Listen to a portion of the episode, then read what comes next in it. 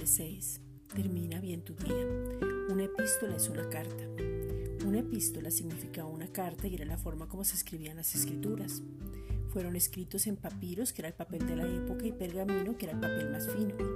Las epístolas tenían un sello que solo lo podía abrir a quien era dirigido. Las epístolas eran necesarias para explicar lo que Cristo hizo en la cruz y en nuestro corazón. Las epístolas nos dan firmeza, convicción, entendimiento y que puedas desempeñarte en un excelente servicio cuya motivación sea únicamente el amor. Romanos es una epístola y es la columna vertebral, es el corazón de la vida del creyente.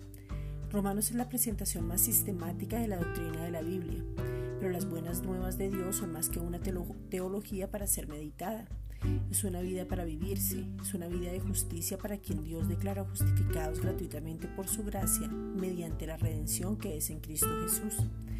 La epístola a los romanos enseña que no puedes tener una buena relación con los hombres si primero no la tienes con papá. Fue escrita por el apóstol Pablo y dirigida a Roma en el año 57 después de Cristo. Probablemente fue escrita en Corinto.